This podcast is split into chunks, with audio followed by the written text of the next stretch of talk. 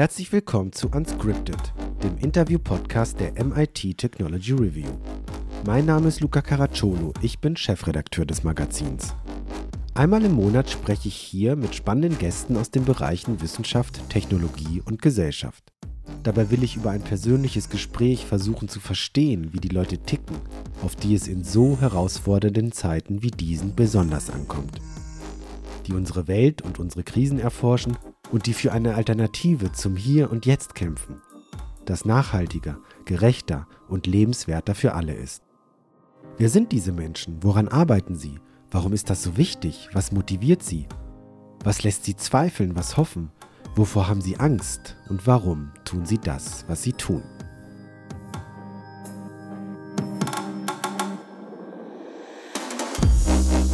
Der heutige Gast ist Katja Diel. Katja ist Autorin, Podcasterin und Verkehrswendeaktivistin. Sie hat an der Uni Osnabrück Literaturwissenschaften, Medien und Soziologie studiert. Später war sie dann als Redakteurin bei der Deutschen Presseagentur tätig.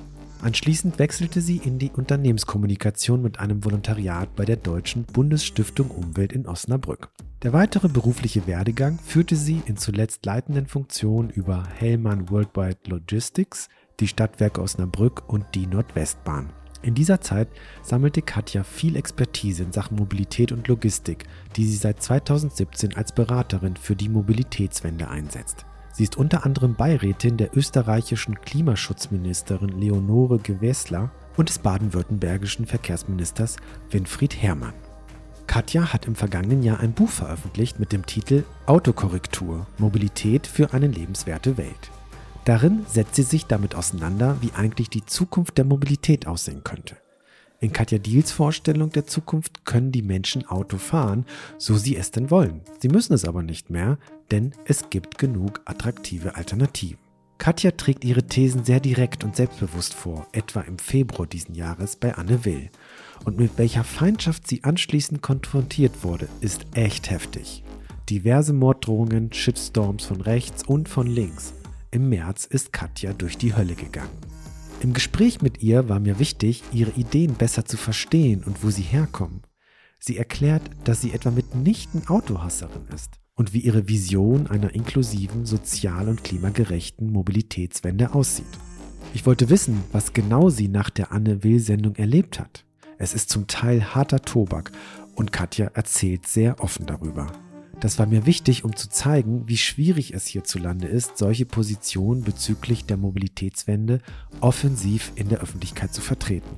Vor allem als Frau. Deshalb mein Tipp, hört den Podcast bis zu Ende, denn im letzten Drittel geht es dann um Katjas Erlebnisse. Das Gespräch war übrigens so intensiv, dass wir glatt vergessen haben, über das kürzlich eingeführte Deutschland-Ticket zu sprechen. Ich hatte es natürlich auf dem Zettel, aber war dann doch zu sehr gefangen von ihren Schilderungen am Ende des Gesprächs. Und jetzt viel Spaß beim Hören. Ja, herzlich willkommen, Katja Diel. Ja, eigentlich muss ich ja herzlich willkommen sagen, weil du ja auf meinem Sofa sitzt. Richtig, ich bin bei Katja zu Besuch in Hamburg. Äh, wir haben kurzfristig umdisponiert, weil in der Örtlichkeit, wo wir eigentlich aufnehmen wollten, war, glaube ich, ein Workshop. Genau, ne? genau, ja. ja. Richtig, mhm. ne? Katja, was ist eigentlich dein liebstes Verkehrsmittel? Mein liebstes Verkehrsmittel ist das, was ich gerade brauche. Also wenn das mir zur Verfügung steht. Aber ich muss ganz ehrlich gestehen, dass ich mich sehr in mein Faltrad verliebt habe, ah, okay. was ich seit zweieinhalb Jahren nutze, mit elektrischem Antrieb auch. Und das ist nochmal bedeutungsvoller für mich geworden, weil ich ja eine chronisch kranke Person bin und es einfach cool ist, äh, einfach elektrisch dazuschalten zu können, weil viele sagen ja, nee, nee, nee, also bevor ich nicht Seniorin bin, brauche ich so ein Ding nicht. Also ich versuche mal ein bisschen deutlich zu machen, das kann durchaus auch Sinn machen. Und es hat natürlich auch einen Namen. Es ist nämlich Luzi Schrecken der Straße. Das werden Menschen, die älter sind, äh, noch kennen. Und das Tolle an Luzi ist, dass ich sie ja einfach zusammenfalte und dann in die Bahn mitnehmen darf als mhm. Gepäckstück. Mhm. Also ich habe sozusagen äh, den Einstieg in den ICE und da, wo ich hinfahre, direkt meine eigene Mobilität und das ist für mich Freiheit pur. Also ICE mit Luzi in Kombination sozusagen. Das Absolut. Heißt, und, und Luzi hast du immer dabei, wenn du unterwegs bist, oder? Ja, ich ehrlich gesagt, mein Alltagsrad hängt hier in so einem Fahrradhaus Äh, und ich bin schon dabei zu denken, brauche ich das eigentlich noch? Weil durch, äh, durch diese Faltrad-Geschichte äh, bin ich einfach viel flexibler. Mhm. Weil in, in einen Zug ein echtes Rad mitzunehmen, mhm. da brauchst du eine Reservierung und da gibt es auch nicht so viele Plätze. Also für mich war, äh, wie man immer so schön neudeutsch sagt, äh, Luzi hat echt ein Gamechanger, weil ich auch sehr spontan damit unterwegs sein kann. Mhm. Katja, gab es eigentlich einen Schlüsselmoment so im Laufe der, der vergangenen Jahre oder sogar noch weiter zurückgehend, wo du bemerkt hast, so dieses Thema Mobilität, das ist etwas, da hast du ein Interesse für, das muss man thematisieren? Ich habe ja 15 Jahre ähm, in verschiedenen äh, Unternehmen gearbeitet und Konzernen, alles außer Auto. Also ich habe Logistik kennengelernt, Bahnunternehmen, ähm, ländliche Mobilität mit Bussen, äh, städtische Mobilität mit Carsharing und ähm, habe gemerkt, dass das äh, eine, eine Art von Welt ist, die irgendwie immer mehr in der Zeit, wo ich da gearbeitet habe, immer mehr weniger Gelder, weniger Aufmerksamkeit, weniger politischen Willen erfahren hat. Und ähm, mich treibt natürlich an, dass wir im Verkehrsbereich steigende Emissionen haben, was einfach, also muss man sich mal für 2023 auf der Zunge zergehen lassen, dass das überhaupt noch möglich ist. Vielleicht mal zur Einordnung, in Deutschland sind es knapp 20 Prozent an CO2-Emissionen, die aus dem Verkehrsbereich kommen. Ne? Tendenz steigend mhm. halt mhm. und davon 61 Prozent allein nur vom privaten Pkw. Mhm. Also der private Pkw macht mehr CO2 als Fliegen, Schwerlastverkehr und Schiffe. Mhm. Und das ist halt was, ist ganz klar, bei jeder Analyse, die du fahren würdest, ganz neutral und pragmatisch, würdest mhm. du sagen, naja gut, dann müssen wir ja an das ran, was am meisten die Probleme macht.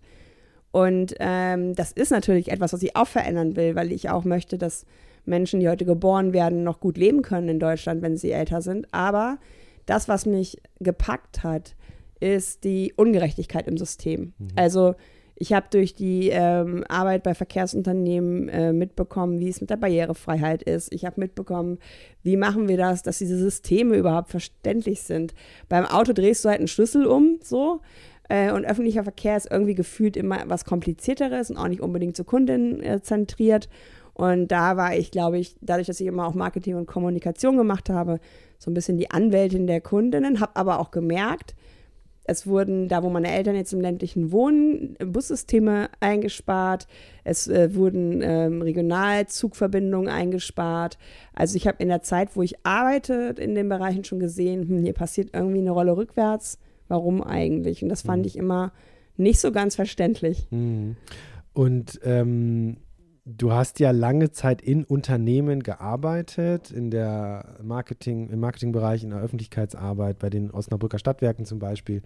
Ähm, und irgendwann hast du ja gesagt, so jetzt, oder wann hast du irgendwann gemerkt, so ich, ich muss jetzt hier raus und sozusagen selbst über diese Themen anders nachdenken und mich exponieren, wie auch immer. Du hast mir ja gerade eure neueste Ausgabe gegeben, wo yeah. Frauen vor drauf steht yeah. und das war natürlich Thema. Yeah.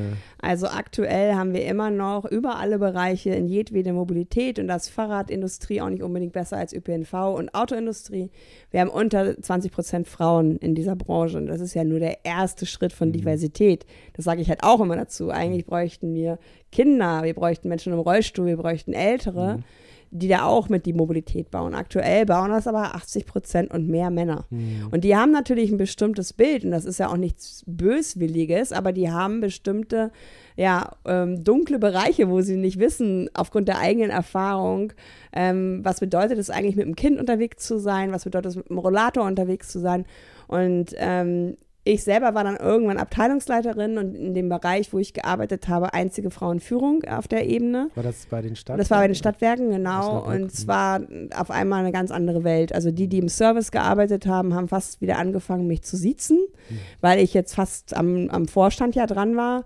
Und äh, Kollegen, also muss ich nicht gendern, die mich auch schon länger kannten, haben auf einmal so irgendwie durch so komische Fragen immer so ein bisschen hinterfragt, warum ich eigentlich da bin. So, ne? Und das war schon anstrengend. Mhm. Ich habe eine Stelle gefunden in deinem Buch, die fand ich, die fand ich interessant. Äh, und da hast du gesagt, äh, Zitat, seit dem Autogipfel 2020 nenne ich mich Zukunftsaktivistin. Ich, ich, lese mal die ganze Stelle vor. Ähm, seit dem Autogipfel 2020, bei dem es kurz möglich schien, dass es eine neue Auflage der Abwrackprämie geben könnte, nenne ich mich Zukunftsaktivistin. Zuvor hatte ich mich immer gegen den Begriff des Aktivismus gewehrt, da ich mich eher als objektive Expertin für Mobilität sehe. Dieser Moment zeigte mir, die Verkehrswende braucht Unterstützung, denn entgegen aller, äh, allen Behauptungen, Slogans und Kongressen, die Verkehrswende hat in Deutschland noch nicht mal begonnen.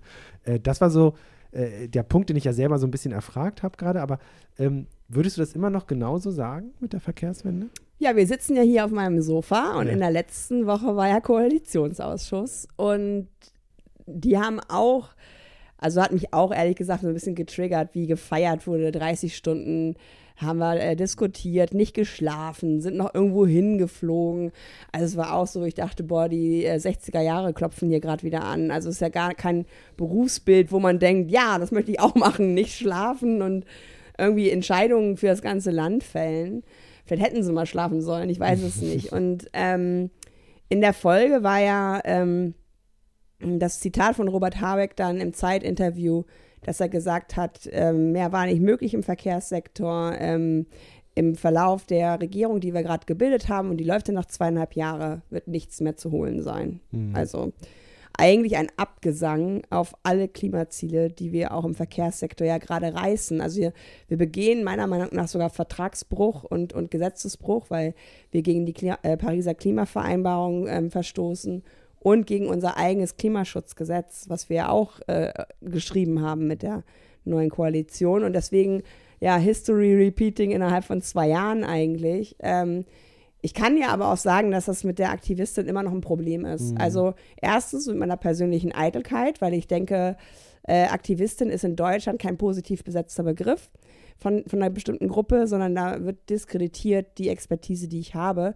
ich sehe Aktivistin eigentlich als was Positives, wenn ich Menschen aktiviere und sei es nur zum Denken und Hinterfragen.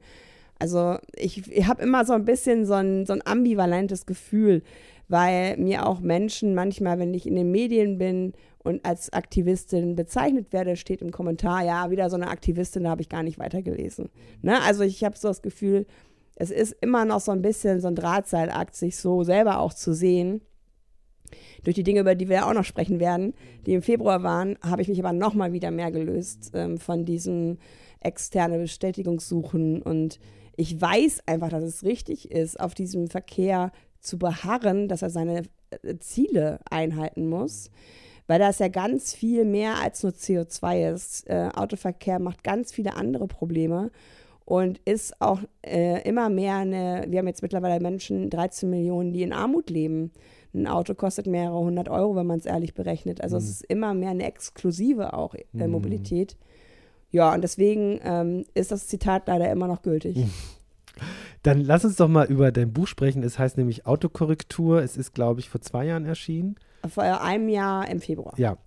Und ähm, Untertitel Mobilität für eine lebenswerte Welt. Ich möchte jetzt über, über deine Vision sprechen und das, was du im Buch verarbeitest. Da sind so viele spannende Zahlen und Aspekte drin, da reden wir gleich drüber, um dann im zweiten äh, Gang, wie wir auch besprochen haben vorher, nochmal deine Erlebnisse in den letzten Wochen äh, mal zu skizzieren und wie du dich gefühlt hast, weil das finde ich krass, aber ich finde es sinnvoll, dass wir vorher mal über die ganzen Inhalte reden. Deswegen, was heißt denn für dich Autokorrektur? Also Autokorrektur ist natürlich mit so einem Augenzwinkern, weil eigentlich alle damit diese Rechtschreibfunktion vom Handy verbinden, die ja meistens auch Quatsch macht. Also viele ähm, beschweren sich ja über Autokorrektur, dass Sachen vorgeschlagen werden, die einfach keinen Sinn machen. Da gibt es ja sogar Seiten, die sich darüber lustig machen. Ich meine Autokorrektur aber in, in dem Sinne, dass wir, ähm, wenn wir das Verkehrssystem verändern wollen, in, im Hinblick zu einer sozial und klimagerechten Verkehrswende, wir an die Autoprivilegien ran müssen. Also viele Dinge, die das Auto so, so unfassbar überwältigend und über unsere Welt haben kommen lassen, sind ja ähm, von uns gebilligt worden durch Gesetze, durch Subventionen, durch äh, bestimmte Dinge, äh, wie ich darf ein Auto auf jeden Fall im öffentlichen Bereich abstellen. Ein Sofa, wenn ich Bock habe, ähm, in der Sonne zu sitzen, das wäre eine Ordnungswidrigkeit. Mhm. Also da gibt es ja ganz viel, was getan wurde, damit das Auto so attraktiv wurde, wie es aktuell ja auch ist. Und Autokorrektur ist für mich sowas wie im Kopf was zu verändern, mhm. an der Denke was zu verändern, die Augen auch zu öffnen von anderen und vor allen Dingen den ähm, Status quo zu hinterfragen. Ich habe das Buch geschrieben weil ich seit ähm, ja, mittlerweile fast 20 Jahren immer wieder mit denselben Fakten durch die Gegend renne, ähm, aber damit einfach nichts bewirke, weil ich merke, das ist auch, glaube ich, bei der ganzen Klimadebatte so ein Problem, ähm, dass Fakten Menschen nicht zu etwas verleiten im Sinne von hinterfragen und ähm, auch ähm, ja so eine aufklärerische Haltung zu haben, die was verändert. Mhm. Ähm, deswegen habe ich ähm, in dem Buch, vielleicht das nochmal kurz zur Erläuterung, ganz bewusst 60 Leute interviewt, von denen auch viele Auto fahren und die immer wieder als Ausrede benutzt werden, warum wir im Autoverkehr nichts verändern dürfen. Das ist die Krankenpflegerin, die immer noch zur Arbeit kommen muss. Das ist die ältere Dame im ländlichen Raum. Das sind Menschen mit Behinderungen und so weiter und so fort, bis hin zu Kindern.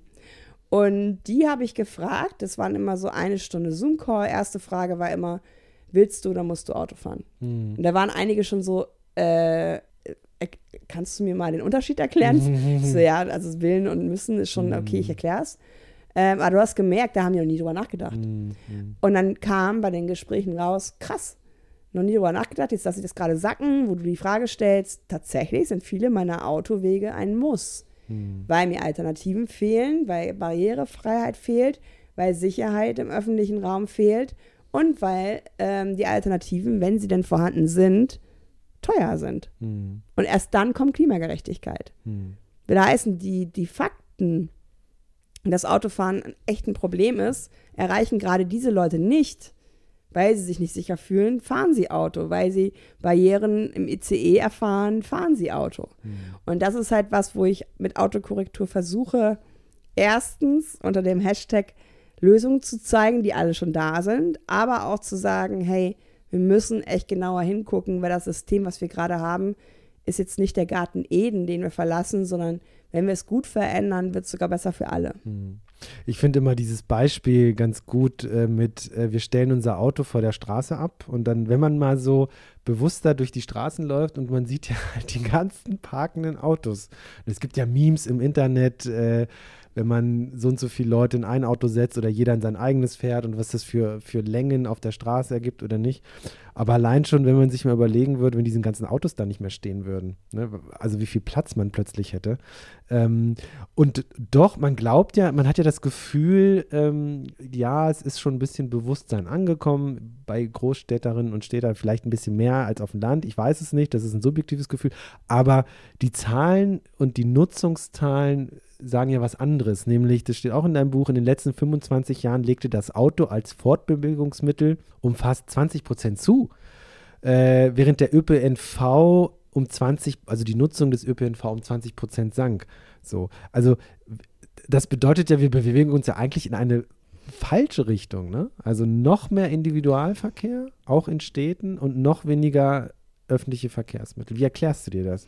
Ja, natürlich durch den Abbau. Also mhm. allein nach der deutschen Wende, nach der Wiedervereinigung haben wir 4000 Schienenkilometer in Ostdeutschland, mhm. wenn man das mhm. auch so sagen will, abgebaut. Also damit meine ich nicht stillgelegt, sondern zum Teil auch die Schienen abgebaut. Mhm. Es gab Werksverkehre. Also es war früher total üblich, dass ein produzierendes Gewerbe ähm, eine Bahnstrecke führte, dass die, dass die Dinge ähm, per Bahn gekommen sind. Jetzt gibt es Just in Time unsägliche LKW-Kolonnen. Also manchmal staune ich, wenn ich dann doch mal mit dem Auto mitfahre oder so, wie voll diese Parkplätze mhm. mittlerweile sind. Aber es ist halt billiger, mhm. das im LKW durch die Gegend zu fahren, als ein eigenes Lager zu bauen oder halt Schienen ähm, ähm, zu nutzen. Also ich habe auch so das Gefühl, die, die, die, also was du ja auch als Wort benutzt hast, für mich ist ja Individualmobilität etwas, das kann auch mal ein Taxi sein, das kann auch mal ein Carsharing-Auto oder ein Fahrrad sein, für mich ist individual in dem Moment, was meine Bedürfnisse befriedigt.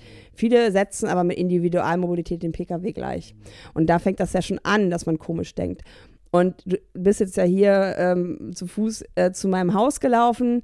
Ähm, hier sind ja alle Angebote. Also mhm. hier hast du eine U2, die zum Bahnhof fährt. Du hast Busse, du hast Lastenräder, Leihräder, Taxis. Das nützt alles nichts, wenn nicht allmählich mal hier bepreist wird und verknappt wird, dass ähm, Autos im öffentlichen Raum bevorratet werden. Und wenn du dich dann in, in, in das Leben eines Menschen mit Auto äh, reinversetzt, du hast definitiv immer eine Fahrbahn, du hast definitiv immer einen Abstellort. Das gleiche mit dem Lastenrad wird schon komplizierter. Mhm. Und diese Entwicklung ähm, hat begonnen so leid es mir tut mit Adolf Hitler, mhm. Der das ja alles in die Wege geleitet hat. Ähm, Kraft durch Freudewagen, Wolfsburg. Mhm. Und der hat schon angeleiert, obwohl wir noch gar keine privaten Pkw hatten, dass Autobahnen gebaut worden sind. Also wirklich ganz klar nach der Zerstörung durch die beiden Weltkriege ja nochmal die Zerstörung wegen der autogerechten Stadt. Was auch schon ein Begriff ist, der schmerzt, finde ich. Weil eigentlich sollte eine Stadt menschengerecht sein. Aber die Diskussionen jetzt gerade auch um die Wahl ähm, und den Klimaentscheid in Berlin haben ja gezeigt, Menschen, die außen wohnen, wollen immer noch schön in die Stadt reinfahren. Mhm. Die Lebensqualität für, die Menschen, die in der Stadt wohnen, ist irrelevant. Und das darf so nicht bleiben. Und ich denke, dass ähm, wenn wir ehrlich wären, würden wir anerkennen, dass dieses Produkt Auto nicht auf dem freien Markt ist. Mhm. Weil dafür sind alle Kosten externalisiert, will heißen, die Gemeinschaft trägt die Folgekosten. Mhm beginnt bei Verkehrstoten, die mhm. manchmal auch Verkehrsopfer genannt mhm. werden. Das ist auch ein interessantes Wort. Ähm, will heißen, wenn man das wirklich ehrlich bepreisen würde, wäre das kein Verkehrsmittel, was man sich leisten könnte. Mhm. Ähm, darf man Lastenrad überhaupt? Ich frage mich gerade, ob man Lastenrad auf dem Autoparkplatz abstellen darf. Wahrscheinlich nicht, ne? Ich glaube, das ist sogar ähm, rein von der gesetzlichen Regelung alles erlaubt. Also es steht sogar, dass man Fahrräder auch ähm, so abstellen darf aber das brauchst du nicht probieren. Mhm. Also das ist etwas, wo, wo ähm, das Gesetz des Stärkeren gilt. Also ich mhm. hatte hier, die sind jetzt nicht mehr da, gegenüber eine Kita, da haben sich morgens Herren, die ihre Kinder zu, äh, zur Kita gebracht haben, angebrüllt, wenn der mit dem Lastenrad geparkt hat, weil das einfach von dem Automann nicht akzeptiert wurde, mhm. dass er jetzt seinen Parkplatz da belegt. Mhm. Und das braucht ganz andere Schritte, um da eine Gleichberechtigung, die wir einfach nicht haben, wiederherzustellen. Und, und Katja, vielleicht müssen wir eine Sache klarstellen, was ja auch immer wieder in den Medien, auch in den sozialen Medien, so ein bisschen falsch verstanden wird. Du bist ja keine Autohasserin. Ne, das muss man vielleicht auch mal sagen, sondern du sagst, äh, korrigiere mich, wenn ich falsch liege, aber du sagst ja, äh, doch, ich, Autos finde ich schon okay, aber die Nutzung müssen wir einfach verändern, gerade in, in, in Städten oder da, wo, wo viele Menschen zusammen wohnen. Erstmal finde ich ganz lustig an diesem Vorwurf, der mir beinahe täglich begegnet, mhm. dass es ja dann auch Leute gibt, die eigentlich zugeben müssten, ich liebe mein Auto.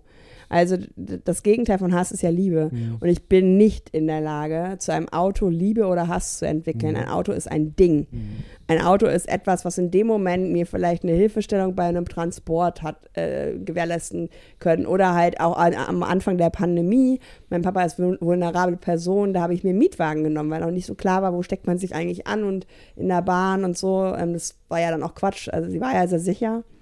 Und das ist so, da muss ich dann immer ein bisschen schmunzeln, weil ich so denke, in dem Moment, wo mich Menschen so nennen, geben sie ja eigentlich zu, eine emotionale Bindung zum Auto zu haben. Weil du mhm. kannst einer Person nur vorwerfen, dass sie etwas hasst, wenn du auch ein Gefühl zu diesem Ding hast. Für mich ist das Auto ein Verkehrsmittel von vielen, was völlig auch Relevanz hat, gerade auch, was wir schon gesagt haben, ländlicher Raum. Da ist vieles nicht ohne Auto möglich.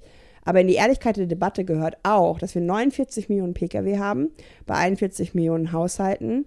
45 Minuten am Tag, Tendenz sinkend, wird es bewegt mit 1,057 Personen. Mhm. Und das ist was, wo ich so sage, da ist doch irgendwas schief. Mhm. Ähm, und ich möchte als Radfahrerin genauso sicher sein, dass ich am Ende des Tages noch lebe wie jemand, der ins Auto steigt. Mhm. Das ist hier aber gerade nicht gewährleistet in Hamburg ich muss mich irgendwie ähm, selber auch darum kümmern, lebendig zu bleiben, weil ich oftmals keine eigenen Wege habe. Und deswegen ist das Auto, mein, mein Mantra ist ja auch, jeder sollte das Recht haben, ein Leben ohne eigenes Auto führen zu können. Da ist Auto immer noch dabei, aber ich leihe es mir vielleicht mhm. oder es kommt in Zukunft zu mir. Mhm. Ne? Weil ähm, hier in Hamburg-Eimsbüttel, wo ich wohne, brauchst du es eigentlich nicht im mhm. Besitz. Mhm. In deinem Buch nimmst du ja auch so eine historische Perspektive ein. Ich fand äh, den Aspekt interessant, äh, dass du herausarbeitest, dass Ende des oder an, nee, Anfang des 20. Jahrhunderts der städtische Raum als Shared Space quasi endet. Ja, also da, wo, wo das, die ersten Automobile auf die Straße kamen und die Städte ja schon so ein bisschen in diese Richtung äh, umgebaut wurden, später nach dem Zweiten Weltkrieg, ja noch stärker nach dem Zweiten Weltkrieg. Ähm, Shared Space, also wie kann man sich denn vor 100 Jahren, das weiß man ja gar nicht mehr, aber wie, waren, wie, wie kann man sich so eine Innenstadt da vorstellen, als es eben noch kaum Autos gab? Ja, das sind halt auch so schöne Bilder, ne? die, man, die man ja auf Postkarten manchmal mhm. auch so hat, so ein bisschen mit Sepia. Natürlich gab es irgendwann, als es die Kutschen gab, auch eine gewisse Hierarchie. äh, in, in, in, in der Straße. Aber ähm, es war immer noch, ein, eine Kutsche ist immer noch mit einer Ge Geschwindigkeit gefahren, die menschlich erfassbar ist. Und da hast du als Mensch auch drinnen gesessen und hast noch, ähm, ja, warst noch Teil deiner Umgebung. Ich weiß gar nicht, wie schnell ein Mensch rennen kann, der schnellste Mensch der Welt oder so. Also 50 km/h glaube ich eher nicht. Also das ist einfach was Unmenschliches. Und in dem Moment, wo du ins Auto ähm, steigst und, und den Schlüssel umdrehst und die Möglichkeiten bis zu, ich weiß nicht wie viel kmh zu fahren, machst du etwas, dafür bist du nicht gebaut. Ne? Weil wir sind so sechs, sieben, acht Kilometer schnell, wenn wir, wenn wir ganz normal gehen. Und das war halt die Geschwindigkeit der Stadt vor dem Auto. Und das war immer möglich, sich mit den Augen zu verständigen. Das war immer möglich. Ähm, man brauchte nicht diese Trennung, ähm, wie wir sie heute haben mit Gehwegen und Bürgersteigen, ähm, sondern das war irgendwie möglich, immer noch ähm, ja diesen gemeinsamen Raum auch zu nutzen. Und das ist ja auch etwas, was auch total lustig ist, wenn man das so nachliest, dass die ersten, die Autos gefahren sind, total schlechten Ruf hatten, weil das so Neureiche wohl waren, die auch wirklich absurd schnell gefahren sind. Und gerade in einer, in einer ähm, Gesellschaft, wo das noch eher die Ausnahme ist, hat das ja auch Ängste erzeugt. Ab da wurde es aber nötig, dass wir Ampeln eingeführt haben. Ab da wurde es nötig, dass die Menschen, die zu Fuß unterwegs sind, sich ähm, auf den Gehwegen aufhalten, um sich selbst zu schützen. Und ich habe aber, um, um deine Frage gleich weiterzuspinnen, ähm, letztes Jahr eine Interrail-Tour gemacht und habe erlebt, wie das ist, wenn das wieder zurückentwickelt wird. Und das ist ein doofes Gefühl für uns Menschen, Sachen wieder so zu machen wie in der Vergangenheit, weil wir eigentlich gerne nach vorne streben. Aber wenn du in Paris, Barcelona und wie sie alle heißen, in diesen autofreien Zonen unterwegs bist, auf eigenen Radwegen, auf, auf, auf, ja, auf, auf Stadtquartieren, die wieder Shared Space sind, wie zum Beispiel in Barcelona die Superblocks, wo man nicht mehr durchfahren darf, wo ehemals vierspurige Autobahnen durch die Stadt auf einmal wieder Bänke haben, Begrünung haben, wo Leute sitzen nach der Hitze des Tages und draußen essen, dann merkst du, dass dieses Zurückgeben des Ortes Stadt an die Menschen ein totaler Gewinn ist. Aber hier in Deutschland wird mit Zähnen und Klauen jeder Parkplatz verteidigt, als hängt da das Leben dran. Mhm. Ne? Also wir haben eine ganz. Woran liegt das? Was glaubst du? Ja, eine ganz schlechte Imagination. Also mhm. wir, ich, ich merke das ja sogar auch in den Interviews mit Kindern für das Buch.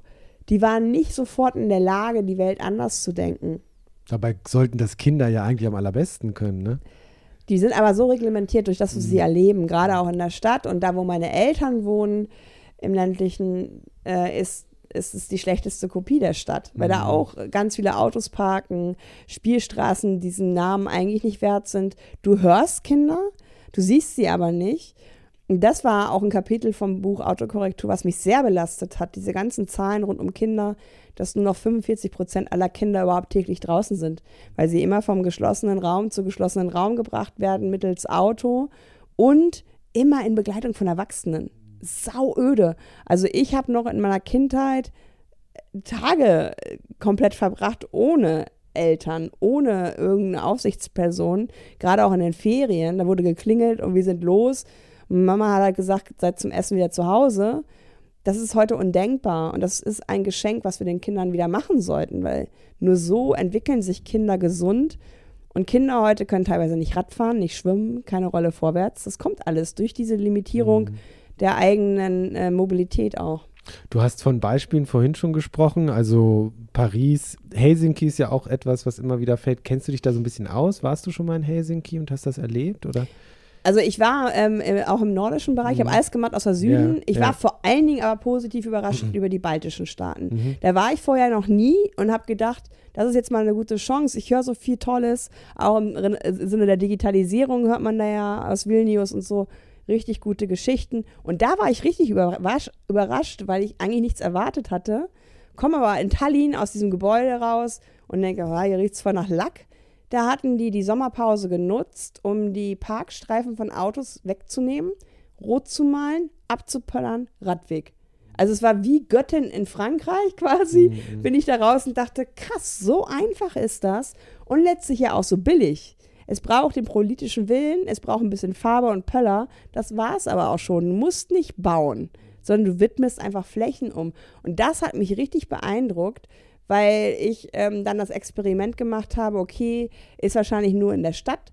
Ich musste dann zu so einem Busbahnhof und habe gedacht, okay, anderthalb Stunden Radtour mache ich mal, um zu beweisen, dass es irgendwann aufhört. Ich bin die ganze Zeit auf Radwegen gewesen. Also dieser Busbahnhof wurde von einem Menschen entwickelt, der gedacht hat, naja, vielleicht kommen die Leute ja nicht unbedingt mit dem Auto zum Busbahnhof, mhm. weil Bus fährt ja meistens auch eine Person, die vielleicht kein Auto hat. Ich bin teilweise neben der Autobahn gefahren, das war ein bisschen weird, aber ähm, ich war immer auf sicheren Wegen unterwegs und Helsinki hat ja, das Beispiel, was du genannt hast, hat ja ähm, Vision Zero ähm, sich das heißt, irgendwas ähm, in, die, in die Blätter geschrieben. Das heißt, kein Mensch stirbt mehr im Straßenverkehr. Und wenn du das, das steht im Koalitionsvertrag auf Seite irgendwas ganz unten links, dass wir es auch haben, das Ziel, aber es nimmt halt keiner ernst. In Deutschland sterben sieben bis acht Menschen am Tag, 880 werden bis zu schwerst verletzt am Tag. Ähm, und in Helsinki hat man gesagt, nein, wir nehmen das jetzt ernst. Ähm, wir wollen nicht mehr, dass Menschen sterben im Straßenverkehr. Das bedeutet im Umkehrschluss, wenn du das ernst nimmst, Temporeduzierung, autofreie Zonen, ähm, Fokussierung auf Kinder, ältere äh, Menschen mit Behinderung. Und meiner Kenntnis nach seit 2015 ist kein Kind mehr gestorben in Helsinki im Straßenverkehr. Und die hatten sogar einige Jahre jetzt komplett ohne Verkehrstote. Mhm. Also das ist alles möglich, mhm. wenn man den Willen hat, es mhm. zu tun. Du sprichst vom politischen Willen, der ist ja in Deutschland ein bisschen gefärbt, dadurch, dass wir einfach so eine starke Autolobby haben. Äh, wir haben ja auch immer noch kein Tempolimit als, glaube ich, fast einziges Land äh, in Europa. Ähm, siehst du da irgendeinen Weg? ja, das ist auch eine Sache, die habe ich losgelassen. Also mhm. Es ist absurd. Es ist total absurd, weil es ist ja auch kostenlos, mhm. sowas und sofort umsetzbar. Und das sind halt Sachen. Ich habe diese Bundestagspetition eingereicht mit Tino Pfaff zusammen, als der Überfall auf die Ukraine kam und uns nochmal deutlich gezeigt wurde, es ist nicht gut von Despoten wie Putin abhängig zu sein. Also raus aus dem Öl. Frei von Öl hieß die. Und da haben wir auch solche Sachen durchgerechnet, weil es waren, glaube ich, 16 Prozent Versorgungslücke war da. Und da haben wir uns ausgerechnet, was müsste man eigentlich tun, um die zu schließen. Und da gehört natürlich auch ein Tempolimit dazu, weil es ist ja nicht nur weniger Lärm, weniger Verkehrstote, sondern auch weniger Spritverbrauch. Mhm. Ne? Aber ich habe es mittlerweile abgehakt, weil das ist für die FDP ja so ein wichtiges Symbol, trotz aller Pragmatik und Realität. Interessant aber, dass du das fragst, weil ich war letzte Woche in Wolfsburg. Mhm. In der Höhle des Löwen sozusagen. Übrigens meine Heimatstadt. äh, weltweit größtes Autowerk. Mhm. Ne? Und ähm, ganz interessante Sache, die da gerade existiert. Da wird es im Mai ja ein Verkehrswendecamp geben. Da haben sich Aktivistinnen in der Amse 44, das ist in Amse Straße 44 ein Haus, niedergelassen äh, und arbeiten mit Menschen von der Gewerkschaft und mit Arbeiterinnen von Volkswagen daran, aus VW, Volkswagen, VW für Verkehrswende zu machen. Und das war super interessant für mich selber nochmal, weil ich war vor Ort für eine Diskussion eingeladen. Der, Ra der Raum war bumsvoll. Die mussten sogar noch Stühle reinholen. Und es haben sich fünf Leute, die bei Volkswagen gearbeitet, also die, die da jetzt auch noch arbeiten, gemeldet und haben gesagt, wir müssen was tun. Erstens, wir sind total abhängig von China. 40 Prozent der deutschen Autos, die gebaut werden, gehen nach China. Was ist eigentlich, wenn da irgendwann so ein China-Putin sagt, nö, deutsche Produkte nehmen wir nicht mehr. Dann mhm. bricht aber mal richtig was weg. Mhm. Die haben gesagt, wir müssen unser Portfolio diversifizieren. Es kann nicht sein, dass wir nur noch private Autos immer weiter und weiter bauen und nur die Antriebe austauschen. Und da geht es in die Richtung, warum eigentlich nicht Busse, Bahnen, Rollatoren, was auch immer, was zukunftsgemäß ist und was in diesen äh, Gebäuden ja gebaut werden kann. Und eine Frau meinte, dann wäre das auch für mich wieder richtig Werkstolz, wo, was man ja immer so mit Volkswagen und anderen deutschen Herstellern so verbindet, dass die Leute sehr sehr, sehr gebunden auch sind, teilweise in der dritten Generation da arbeiten und so. Sie meinte, das wäre für mich wieder richtiger Werkstolz, Teil ähm, der Zukunft zu sein, einer guten Mobilität, denn, und das hat sie auch ganz ehrlich gesagt, allmählich kriege ich schon das Gefühl, dass Volkswagen nicht mehr so äh, etwas ist, womit du sofort anfangen solltest, dass du da arbeitest, mhm. auf irgendwelchen Partys, weil du dann Gegenwind kriegst, mhm. weil gefragt wird, was ist mit eurem Dienstskandal? Ne, da war ja auch gerade wieder, dass immer noch äh, geschummelt wird. Und das fand ich total berührend dass sich da Leute in diesem System arbeitend auf den Weg machen, wie können wir es eigentlich anders denken. Mhm. Und ich glaube, das ist auch wichtig. ne, wir kennen alle zu Ende gestresst Nokia und andere, die gedacht haben, too big to fail. Es wird nie jemand ein äh, äh, Handy haben wollen ohne Tasten. Ne? IPhone ist Quatsch. Ja, man mhm. weiß ja jetzt, ich glaube, Nokia macht noch irgendwelche Nischenprodukte. ja. Also das kann unserer Autoindustrie ja. auch passieren, ne? mhm. ne? wenn wir nicht gucken, was ist mit dem, was wir können. Und da ist doch ganz viel Kernkompetenz. Und mir fehlt zum Beispiel zwischen dem privaten Pkw und dem starren Linienbus ein, ein, ein Ding dazwischen, was so On-Demand-Rufbussystem sein kann. Mhm. In Hannover äh, und hier in Hamburg fährt ja Moja. Ja, genau. Das ist mir aber ehrlich gesagt noch ein zu krasser Trümmer. Jetzt kommt ja der ID-Bus, also der ehemalige ähm, VW-Bully ist ja jetzt auch elektrifiziert, der mhm. ist ein mhm. bisschen kleiner. Mhm. Der soll jetzt für Moja hier auch fahren. Es geht schon in die richtige Richtung, aber es ist natürlich viel zu teuer. Es ist teuer. Ich habe das jetzt ein paar Mal probiert in Hannover. Es ist mhm. sehr, sehr angenehm, finde mhm. ich. Ähm, aber es, es liegt so ein bisschen für mich, ja doch, es liegt preislich zwischen ÖPNV und einem Taxi ungefähr. Mhm. Ne? Ist ein Tick zu teuer, würde ich auch sagen. Aber das, das Prinzip und das System ist eigentlich schon ziemlich gut, ne, von der Idee her. In anderen Städten, in Wuppertal bin ich mal mit so einem Rufbus-Typ, also es war jetzt kein Bus, sondern es war ein Auto, aber da bieten das die Stadtwerke zum Beispiel an. Ne? Hast du da eine Übersicht, was es da so für Projekte gibt in Deutschland? Es gibt in Deutschland ungefähr 80. Ähm, und das ist ja auch was. Ach, schöne Grüße, Andreas Scheuer. Der hat immerhin das Personenbeförderungsgesetz ein bisschen geändert, aber auch nicht so, ähm, dass man äh, diese Kundenzentrierung so reinbekommt. Also er hat erlaubt, dass solche Dinge äh, auch als Experimentierding erstmal ähm, gemacht werden können. 80 Projekte gibt es. Äh, ich durfte ein paar Sachen begleiten, unter anderem in Murnau. Das ist ja eine hochattraktive touristische Ecke in der Nähe von München. Die haben noch einen Regionalbahnhof, aber danach geht es nicht weiter. Mhm. Und da haben sich zwei Herren, die da auch äh, Familie gegründet haben, auf den Weg gemacht, um Mobi dieses äh, System aufzubauen. Und das Ding fliegt. Mhm. Also das ist wirklich was, wo du merkst, ähm, dass auch die Bevölkerung genervt ist, dass die ganzen MünchnerInnen immer mit dem Auto kommen weil es da so schön ist. Mhm. Und die Leute, die da wohnen, sagen, ja, das ist hier schön, aber es wird nicht unbedingt schöner, wenn ihr uns mhm. hier äh, vollparkt und vollpestet. Also da gibt es auch schon mittlerweile Tendenzen. Dann hat zum Beispiel Münster, die Stadtwerke Münster, Hiltrup angeschlossen. das ist auch so ein, ähm, so ein Ortsteil mit einem Regionalbahnhof, was aber nicht unbedingt weiterging. Und auch da hat man gemerkt, sobald so ein Ange Angebot existiert und man das relativ einfach macht, nutzen die Menschen das mhm. auch. Und in Murnau gibt es aktuell die Diskussion von der Politik, ob wir das nicht doch wieder abschaffen. Und da hat sich heute gerade, weil ich habe mit denen gerade auch telefoniert, ein Bürgerbegehren gegründet, die gesagt haben, wir wollen das Ding behalten. Mhm. Also sie wollen dieses Produkt behalten, weil ganz viel wird ja bei so neuen Sachen immer drauf geguckt, was kostet das eigentlich? Dabei ist das teuerste das Auto. Ich, ich, ich gebe selber zu, ich, ich habe mein Auto vor kurzem selbst verkauft. Äh, in Hannover kommt man auch ziemlich gut ohne aus. Ähm, und da gibt es Moja, schönerweise. Der ÖPNV ist ziemlich gut ausgebaut. Eine kleine Hustattacke. Wir machen, äh, ich rede einfach mal ein bisschen weiter. ähm, und ich, ich habe immer, wir haben auch in der Redaktionskonferenz immer wieder die Diskussion, das Verkehrs- und Autothema ist eins, was uns auch viel bewegt und was wir viel diskutieren. Und wir merken aber selbst und stellen das auch so ein bisschen in Frage.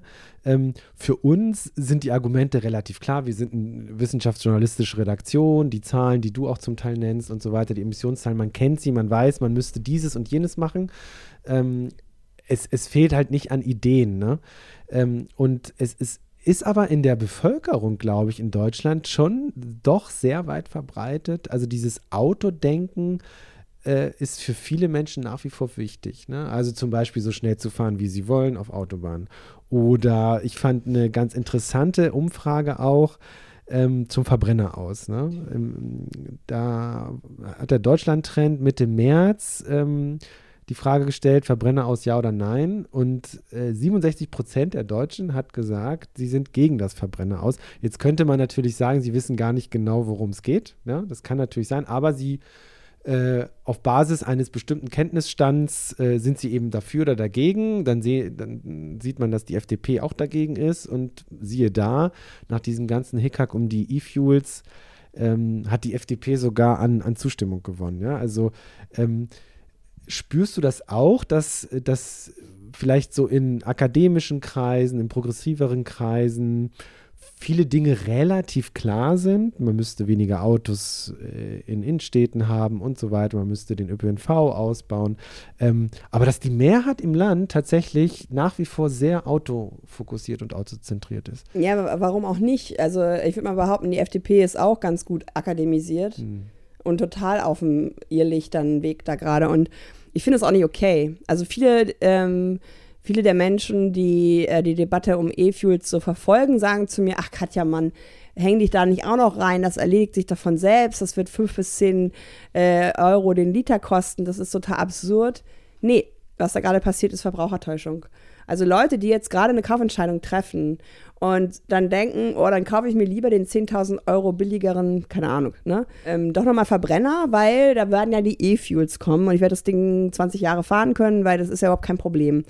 Also ich finde sehr interessant auch zu beobachten, wie vor allen Dingen auch das Verkehrsministerium sehr viel mit Umfragen gerade arbeitet. Das mhm. ist aber für mich nicht Politik. Also ich gehe ja nicht als Politiker oder Politikerin auf die Straße und sage, wie würden Sie Verkehrspolitik machen? Ah ja, die Mehrheit ist also nicht für das Verbrenner aus. Nee, dann machen wir das nicht. Mhm. Hallo, wir haben Regeln. Und diese, das hat mich wirklich auch betroffen gemacht, dass die kleinste Partei äh, eine europaweit schon beschlossene ähm, ähm, beschlossenes Papier wieder in Frage gestellt hat, weil dieses Verbrenner aus und 2035 ist in zwölf Jahren. Mhm. Das sollte, glaube ich, wenn man ein bisschen Vertrauen in unsere Autoindustrie hat, auch äh, hinzubekommen sein. Ich sehe die ähm, Wurzeln des Übels ein Stück weit sogar auch in der Autoindustrie, weil wir hatten den ersten Autogipfel bei Angela Merkel meiner Kenntnis nach 2011. Also äh, auch schon eine Weile her. Da wurde uns schon für zehn Jahre später, also 2021, eine Million Elektroautos versprochen. Nichts ist passiert in diesen mhm. zehn Jahren, weil natürlich Autoindustrie, Zulieferindustrie, die verdienen am Verbrenner. Weil du hast viel mehr bewegliche Teile, du hast viel mehr, was äh, Wartung braucht, du hast viel mehr, was danach auch kommt an, an diesen ganzen Dingen. Und da war jetzt von der Autoindustrie selber ja auch eine Zeit lang immer noch ein Fragezeichen an, an, an diese Vollelektrik gemacht worden. Wobei ich auch ganz lustig fand, ich war jetzt bei Terra X, Mythos Auto mit beteiligt.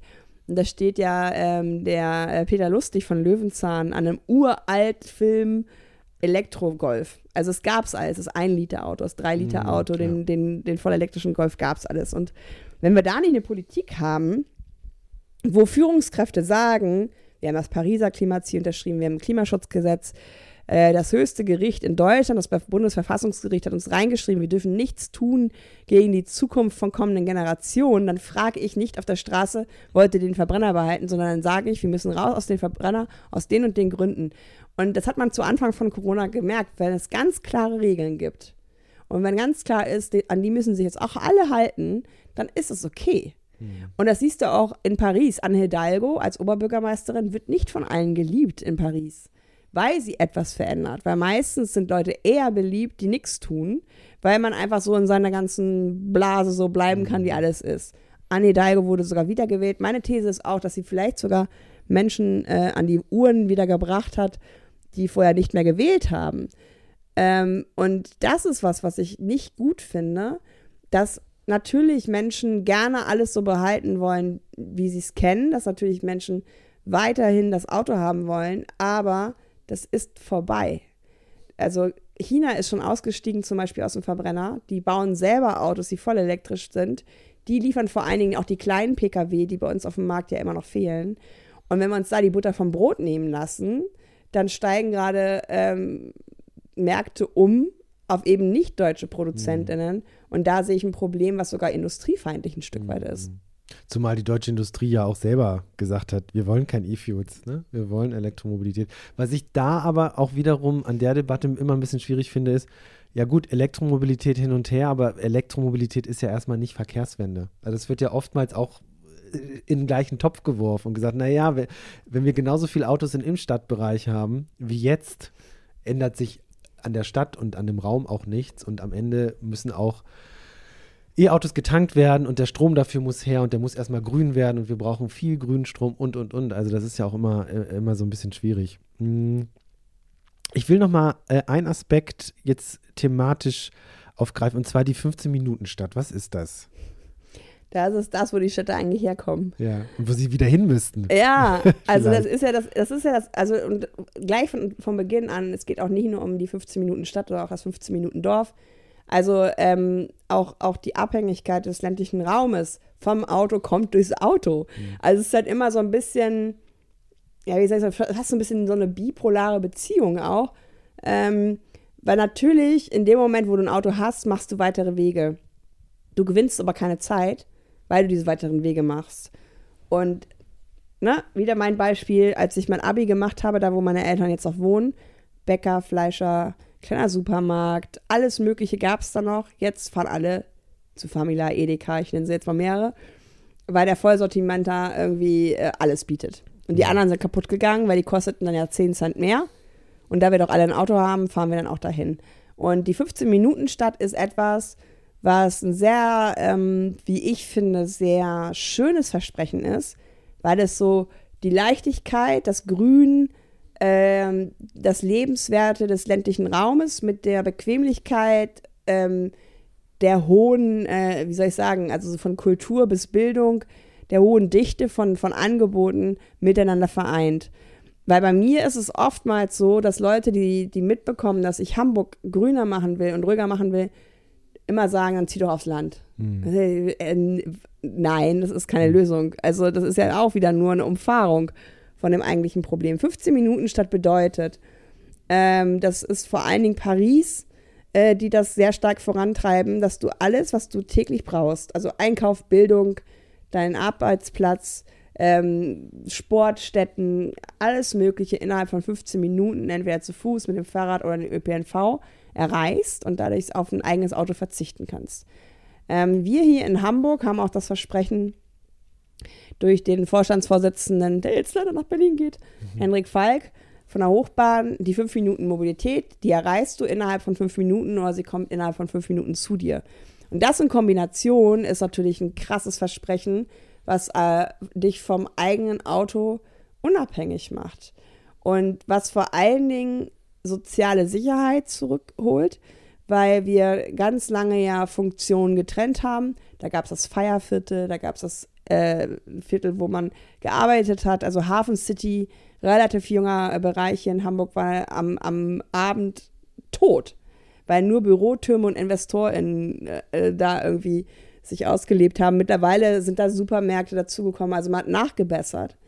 Und ähm, das ist automatisch was, wo du mehr Leute wieder im Straßenraum auch siehst, wo du, wo du siehst, dass Leute sich hinsetzen und auch verweilen. Und da gibt es ganz viele Studien, da wo das umgesetzt ist, dass der Handel auch gewinnt. Also es ist ja auch immer so, wenn es keine Parkplätze mehr gibt, dann stirbt der Handel. Totaler Quatsch, weil die Leute, die zu Fuß kommen und mit dem Fahrrad erstens mehr Geld ausgeben, weil sie natürlich auch viel verführbarer sind.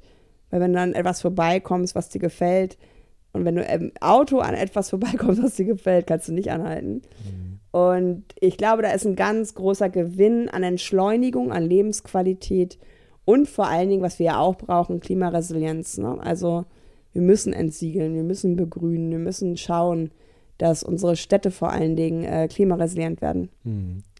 Ich habe so ein äh, spannendes Zitat von einem Professor Hermann Knoflacher. Knoflacher. Mhm. Das fand ich sehr bezeichnend. Das klingt ein bisschen kompliziert, aber wenn man das, glaube ich, erklärt, dann trifft es ziemlich viel, was so ein bisschen vielleicht in die falsche Richtung geht in Sachen Verkehrswende.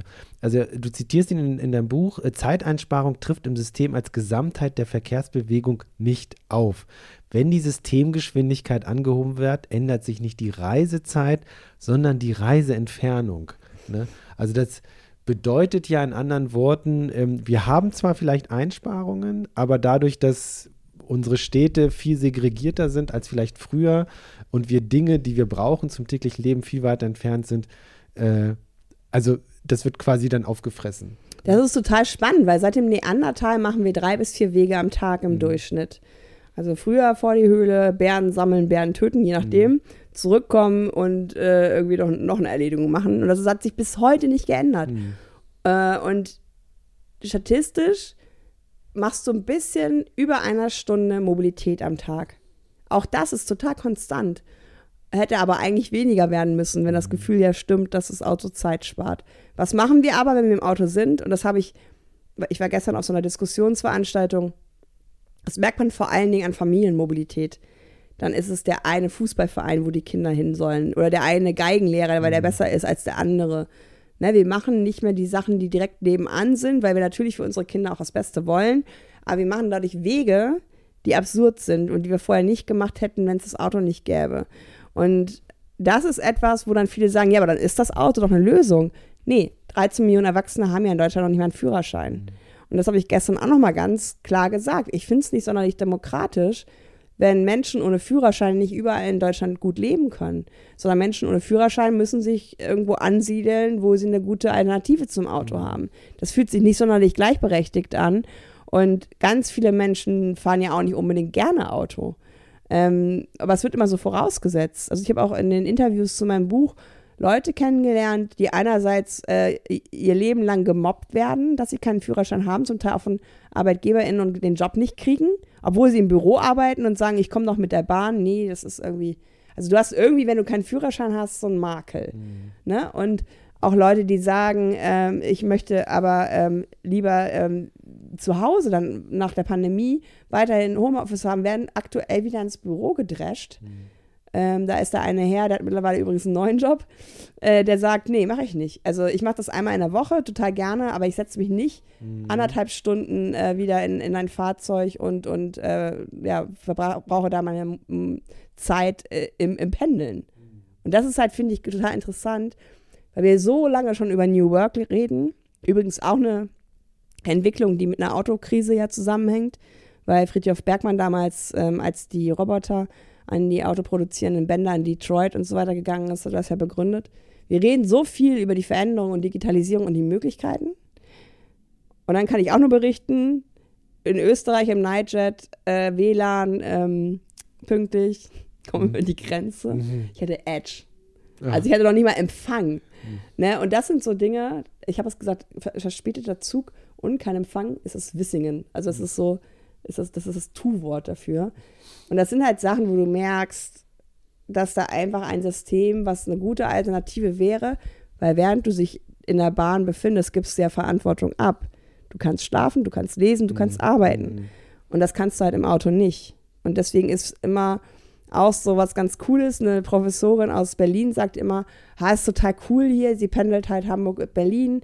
Und mit dieser Viertelstunde Pendelzeit, das, das lässt sich ja im Alltag auch gut vereinbaren. Und alle mal so, hä, wie kommst du in einer Viertelstunde ja. von Berlin nach Hamburg? Und dann sagt sie immer, ja, also die, die Zugzeit zähle ich ja nicht mit, da arbeite ich ja. Ach so, ja, ja gut. Also das sind immer so Augenöffner, ja, finde gut. ich, die so zeigen. Und da muss man äh, natürlich die der durchschnittliche Verspätungs- oder die Verspätung in der Bahn äh, da natürlich, das ist das, was mich ja extrem nervt. Ich bin auch überzeugter Bahnfahrer, aber dass man sozusagen immer Pufferzeit einplanen muss. Und ich reise ganz oft einfach deutlich früher an, gehe lieber noch mal ins Café und arbeite, als immer so anzureisen, dass ich dann ungefähr pünktlich ankomme. Wobei ehrliche Menschen, die Auto fahren, geben das auch zu. Ja. Weil die sagen, da braucht ja nur ein Unfall sein. Ja. Aktuell sind die Autobahnen halt auch viele Baustellen. Es gibt ja marode Brücken ohne Ende, die gesperrt sind. Mhm. Also wenn Leute äh, ehrlich Auto fahren, und da brauchst du hier nur meine Lieblingsstelle, Dammtorbahnhof, da fahre ich vier Ampelphasen, steht da Stau.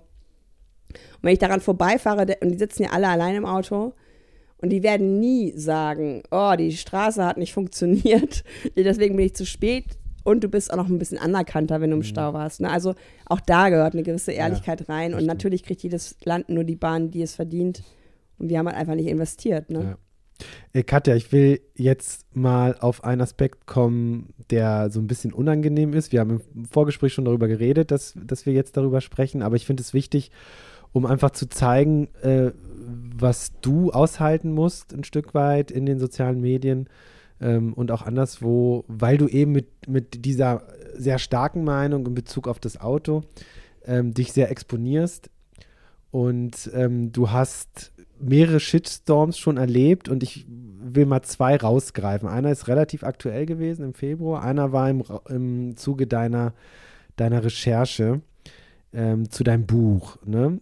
Da hattest du ähm, in deinem, nee, das habe ich in einem Podcast gehört, im Zuge der, in deiner Recherche gemerkt, dass eigentlich extrem viel Infrastruktur aufgrund von Autoverkehr zerstört worden ist.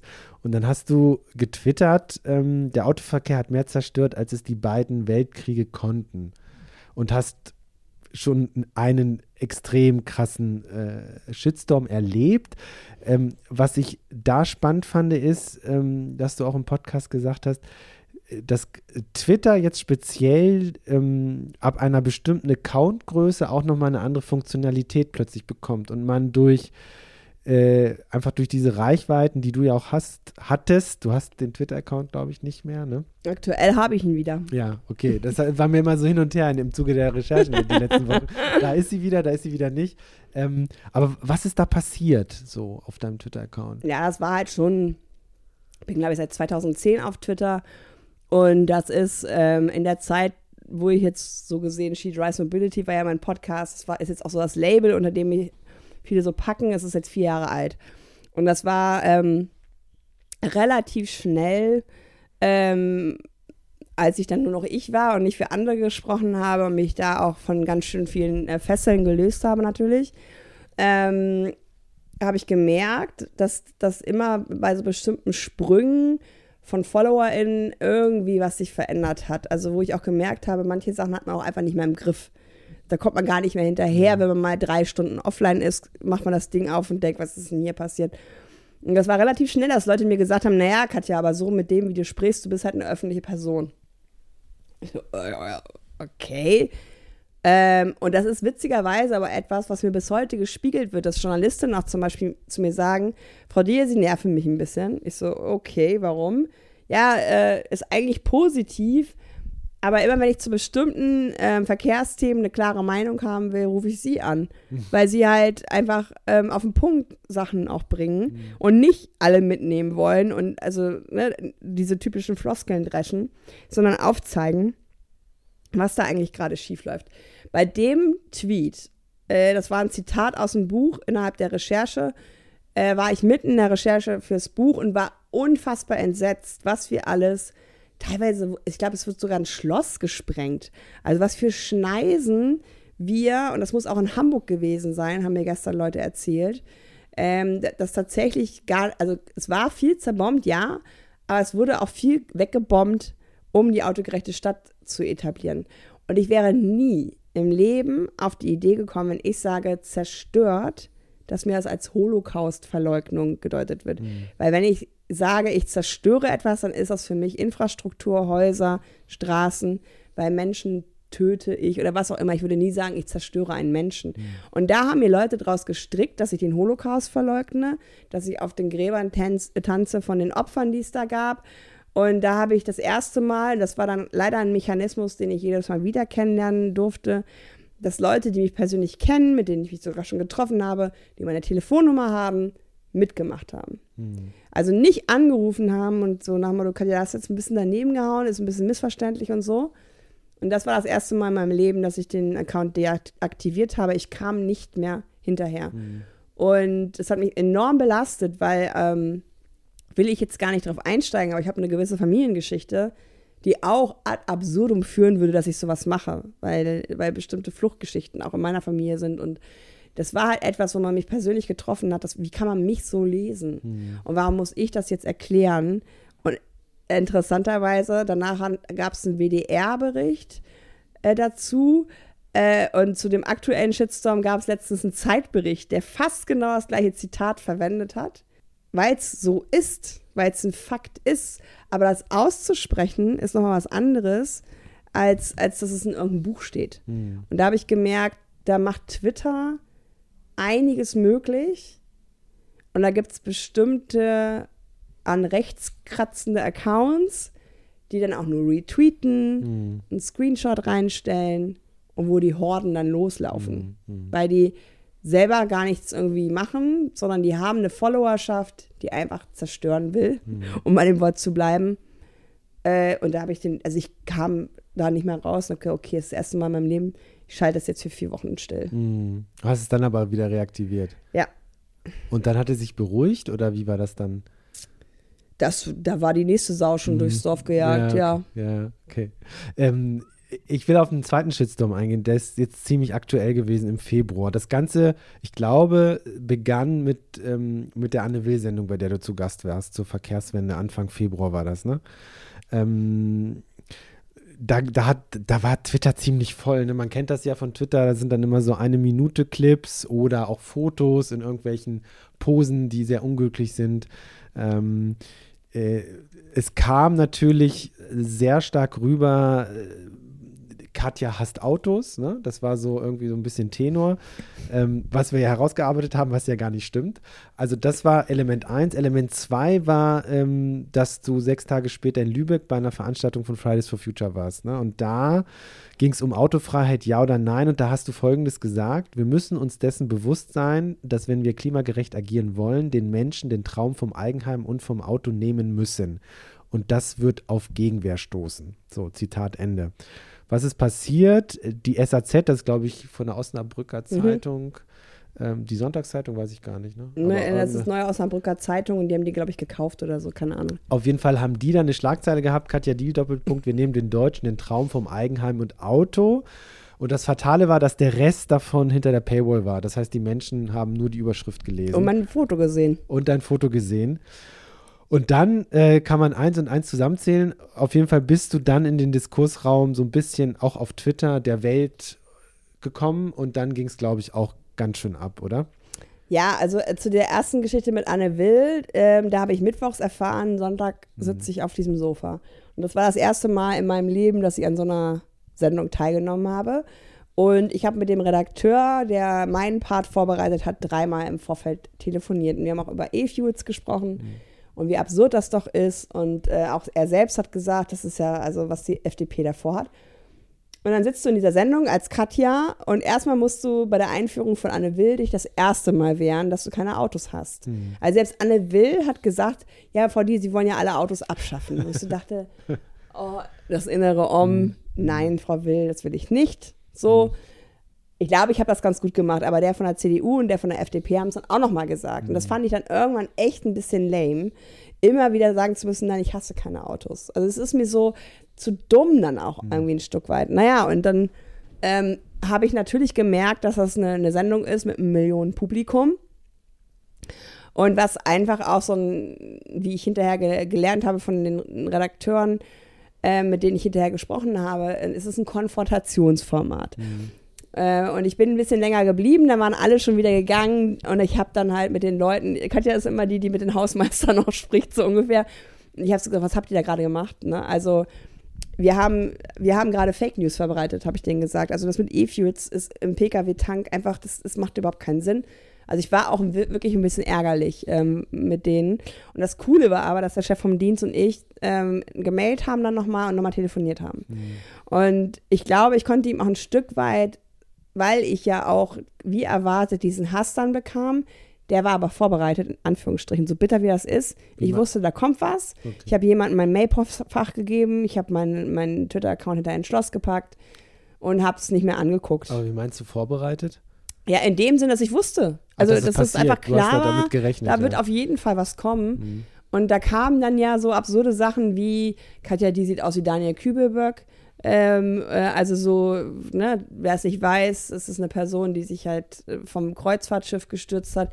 Da wurde mir halt nahegelegt, den Kübelberg zu machen. Also so, also so, genau was du sagst, so mit so ähm, Ausschnitten aus der Sendung, wo ich einfach furchtbar aussehe, weil man mich so aus dem Zusammenhang gerissen hat. Das war aber irgendwie noch in dem Sinne handelbar, weil ich wusste, ich gehe jetzt vier, äh, vier Tage einfach nicht ins Internet, mhm. so ungefähr. Und der Mensch, der mein Mailpostfach betreut und die Frau, die die ähm, Socials beobachtet hat, waren blank entsetzt. Mhm. Also die haben beide gesagt, Katja, also ich wusste ja, du hast mich vorbereitet, aber was geht denn hier ab? Ähm, und ich habe mich sogar ertappt. Eine, eine, Freundin hat gefragt, so per Signalnachricht, äh, wie geht's eigentlich? Und da habe ich gesagt, ach, eigentlich ganz gut, bisher nur sechs Morddrohungen. Und guck auf diesen Text, den ich da gerade geschrieben habe, denke, was schreibe ich hier eigentlich gerade? Mhm. Also wie sehr habe ich mich auch schon an bestimmte Sachen gewöhnt. Und das war ja nur die erste Eskalation. Aber das ist für mich im Nachhinein, da wurde die Erde aufgelockert, Humus gelegt, ein mm. bisschen Dünger gestreut mm. und dann kam das mit Lübeck ja relativ zeitnah mm. hinterher. Und das hat es nochmal verstärkt. Das, also ich habe hier aufgeschrieben, du hast über 50 Morddrohungen bekommen, mhm. über die äh, Netzwerke hinweg, Twitter, LinkedIn, per Mail. Per Mail. Wie fühlt sich das an? Ja, es ist irgendwas, ähm, da habe ich tatsächlich auch gemerkt, ich kann das nicht mehr so auf die leichte Schulter nehmen, weil ich natürlich auch super gut im Verdrängen und mit Humor und so weiter. Mhm. Ähm, aber da habe ich gemerkt, in der Intensität, in der das gerade passiert, ähm, das ist in einer neuen, in einer neuen Qualität angekommen. Ich habe jetzt kein besseres Wort, das ist bestimmt nicht Qualität, aber ähm, also ich habe dann auch einen Anwalt mh, zu Rate gezogen und ich bin in Vorleistungen auch rein monetär gegangen. Also der Damian, schönen Gruß, der mein Postfach mittlerweile komplett macht. Ich habe gemerkt, ich kann, also das ist wie ein Autounfall. Die Sachen kommen rein, du liest sie, obwohl du genau weißt, solltest du nicht tun. Mhm. Aber du wirst so reingezogen, ähm, dass du dir den Scheiß einfach gibst. Mhm. Und ich habe für mich am meisten Schmerz gehabt in zwei Bereichen dass ich keine Hilfe kriege. Also, dass ich, es gibt immerhin so eine Art von Online-Hassmeldestelle in Hamburg, aber du musst Screenshots machen, du musst Formulare online ausfüllen. Also du retraumatisierst dich, hm. indem du das dann ja wirklich auch nochmal hm. durchleben musst. Zweiter Aspekt, und das habe ich ja in dem langen Podcast mit Sven Hillenkamp äh, bei She Drives Mobility auch reflektiert, ich habe ja doch einen linken Shitstorm bekommen. Genau, das wollte ich noch ergänzen. Du hattest nämlich ein Interview in der Bild. Mhm. Wobei das Interview, da ging es dann auch nochmal, glaube ich, darum, ne? um, um die Sendung. Oder mhm. ähm, das war eigentlich ganz okay inhaltlich. Ne? Hast du ja auch selbst gesagt, ich habe es jetzt nicht nochmal gefunden, aber das Schlimme war eher, dass dich dann von linker Seite, äh, dass du angegriffen wurdest, wie kannst du überhaupt nur mit der Springerpresse reden? Ne? Das heißt, da hast du jetzt einen Shitstorm gekriegt von einer Ecke, wo man sich, wo du dich vielleicht sogar etwas heimisch gefühlt hast. Und das muss ja auch krass sein. Also auch da war der genauso intensiv wie der von der rechten Seite. Das war noch viel schlimmer. Ja. Das sind Leute, die ich wirklich mal gut gekannt habe. Manche hängen noch mit Fotos in meiner Küche, muss ich mhm. mal entfernen. Ähm, und das sitzt natürlich. Und das ist ja auch das, was ich im Gespräch mit Sven. Ich bin eigentlich wieder in dieselbe, interessanterweise, in dieselbe Falle getappt, in der ich schon in den Konzernen saß, nämlich dazugehören zu wollen. Mhm. Weil sobald ich diese Arbeit begonnen hatte, wurde ich irgendwie als links gelesen. Ich habe das nie verlautbart, dass ich mich jetzt als total link. Klar, ist das, was ich tue, eher links als rechts so.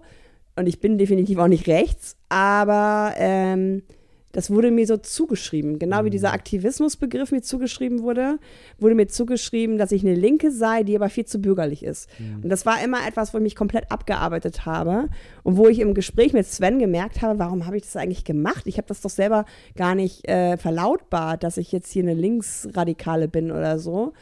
Und ähm, da waren Leute dabei. Ähm, einmal war es so ein Feedback wie, ähm, das sind die Tränen einer weißen Frau ähm, ich soll mal hier mich nicht so anstellen mit den Privilegien, die ich so habe. Dann genau, was du sagst. Du hast doch immer gesagt, du würdest nie mit denen reden äh, und auch auf so perfide Art und Weise.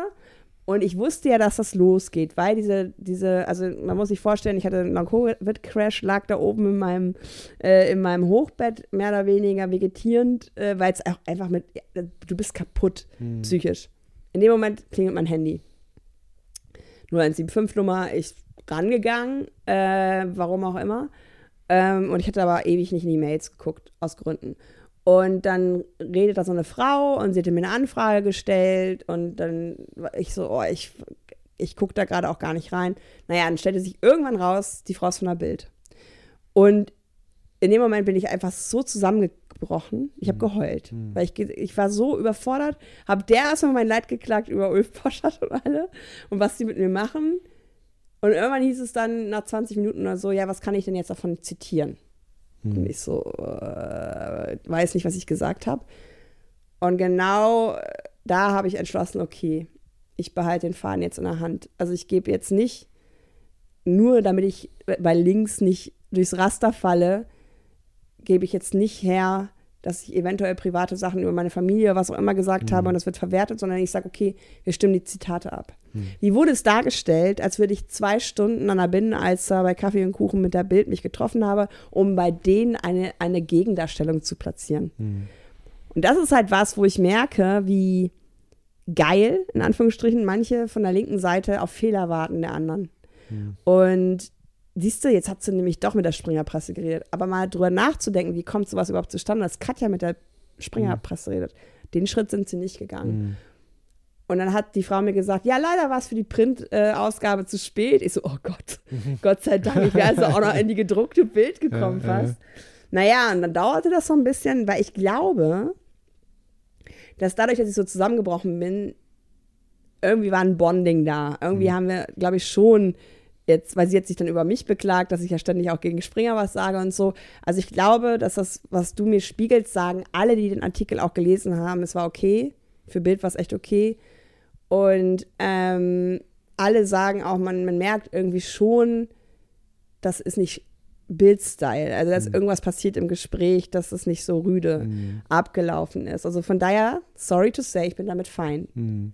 Aber ich habe auch gekappt, weil das ging dann, eine Person fing an unter einem Zitat, wo ich gesagt habe, halt die Presse, Springerpresse Mhm. aus dem Juni letzten Jahres mit Räusper und dann halt den Link zum Artikel und dann weiß man ja, wie Algorithmen wiederum funktionieren. Das sieht, sieht man nicht in der Timeline dieser Person, aber er hat sie alle angelockt. Mhm. Und da habe ich deaktiviert, wirklich mit dem Wunsch zu löschen. Ich bin jetzt stolz auf mich, dass ich eine Freundin angerufen habe, habe gesagt, hier geht was los, ich werde heute nicht für mich sorgen können, das war auf dem Sonntag, kann ich zu dir kommen, kannst du für mich kochen. Mhm. Also ich lerne gerade wirklich um Hilfe zu bitten, das ist nicht einfach für Mhm. mich, aber so kacke wie der Februar war, hat er auch natürlich gereinigt und ja, ich schreibe jetzt auch noch ein zweites Buch.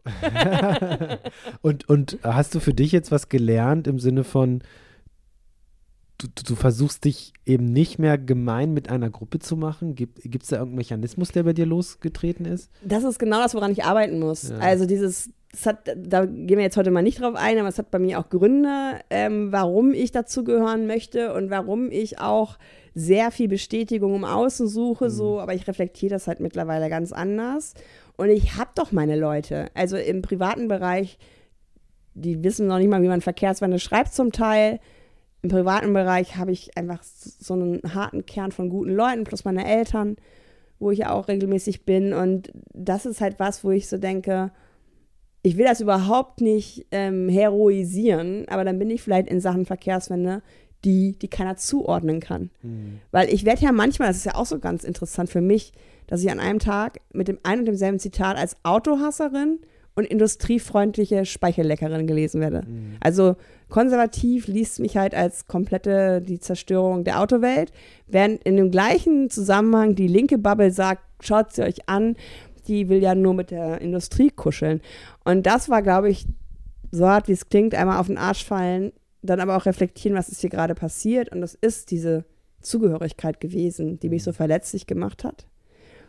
Ich werde auch nie über den Dingen drüber stehen. Die dürfen mir auch wehtun. Aber ich weiß, wo meine Buddies sind und ziehe mich aus anderen Dingen einfach raus, ja. Katja, wenn eine Biografie über dich geschrieben werden sollte, was wäre der erste Satz? Oh, wow. Das ist jetzt eine gemeine, überraschende Frage. Ich glaube, dass der erste Satz am besten wäre, sie hat die Welt um ein Mühe verbessert. Weil das ist eigentlich das, was ich möchte. Ähm, ich habe mal gesagt, wahrscheinlich erinnern sich mehr Leute an Katja Diel als an Volker Wissing. Okay, das war Katja Die. Vielen Dank für deine Zeit. Danke für deinen Besuch.